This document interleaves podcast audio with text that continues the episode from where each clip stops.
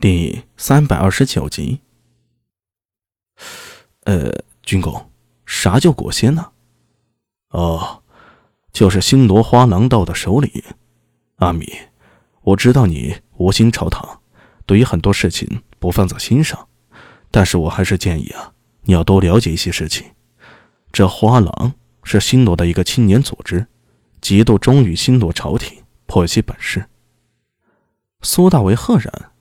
但却不服气，说道：“军公啊，我一个不良人，就算想了解这些事，也找不到人呢。哎，那简单，这是我的疏忽。回头我会把一些资料给你，你看过之后就销毁掉，不要传出去就好。”苏大为对李克师的态度非常满意。对了，既然当初韩忠把南池宫的密室。交给了诡异首领，他们寻找蓝池宫，岂不是要和诡异合作？尼克斯微微一笑，说道：“放心吧，荧惑星君绝不会和任何人合作开启蓝池宫的。怪不得太史局那些人稳坐钓鱼台呀。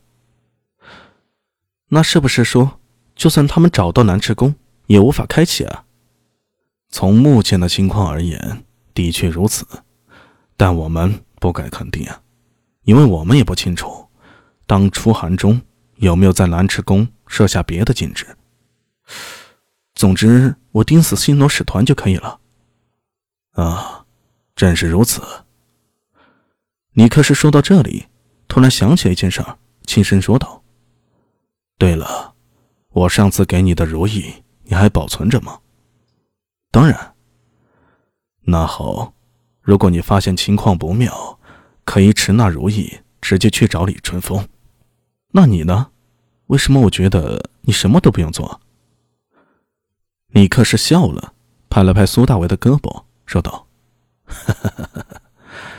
我是不需要做什么的，就等你传来捷报啊。”苏大为听罢翻了个白眼，他知道尼克是是在说笑呢，他也是朝廷命官。和李唐江山有着密切联系，又怎么可能真的去做撒手掌柜呀？他怕是有其他的任务，所以才会把苏大伟找来监视新罗使团。想清楚这一点，苏大伟也松了口气。毕竟他背后站着是整个大唐朝廷，而非是孤军奋战呀。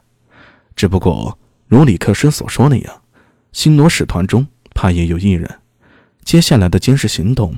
必须要更加小心和谨慎才行。苏大为觉得他需要仔细考虑一下接下来的行动。不知不觉的，天亮了。苏大为一夜未睡，但依旧精神旺盛。吃了一顿丰盛早餐后，苏大为向李克石告辞，准备返回长安了。哪知道李克石却拦住了他，指着苏大为那匹马说道：“你这匹马。”是大理寺给你配备的马吗？呃，是啊。回去之后把它给还了。呃，为什么呀？普通人不晓得你这马匹是大理寺的马，但是有心人还是能够看出端倪的。李思文那小子你忒不小心了，居然留了这么大一个破绽出来。你最好把它还给李思文，这样子的话才能和大理寺撇清关系。否则很容易暴露你的身份和任务。苏大为轻轻抚摸马锦，心里有些不舍。好歹也养了那么久了，每日为他洗刷，已经培养了一些感情了。还给大理寺，那我岂不是白喂了他那么多上等草料？要知道，苏大为给他喂的草料可是尉迟恭送的，而尉迟恭的草料那都是经过专门调配，价格可不便宜啊。尉迟恭也喜欢马，用尉迟宝林的话说，他有的时候对马比对儿子还亲呢。怎么不舍得呀？呃，有点。要不这样，你可以留下这匹马，但不能骑回去。我呢，会让人在大理寺那边勾销这匹马的消息。这匹马就先留在我这里，等这件事过去了，这匹马就是你的了。我再让人送过去，这样一来就没有人会怀疑你和大理寺有什么关联了。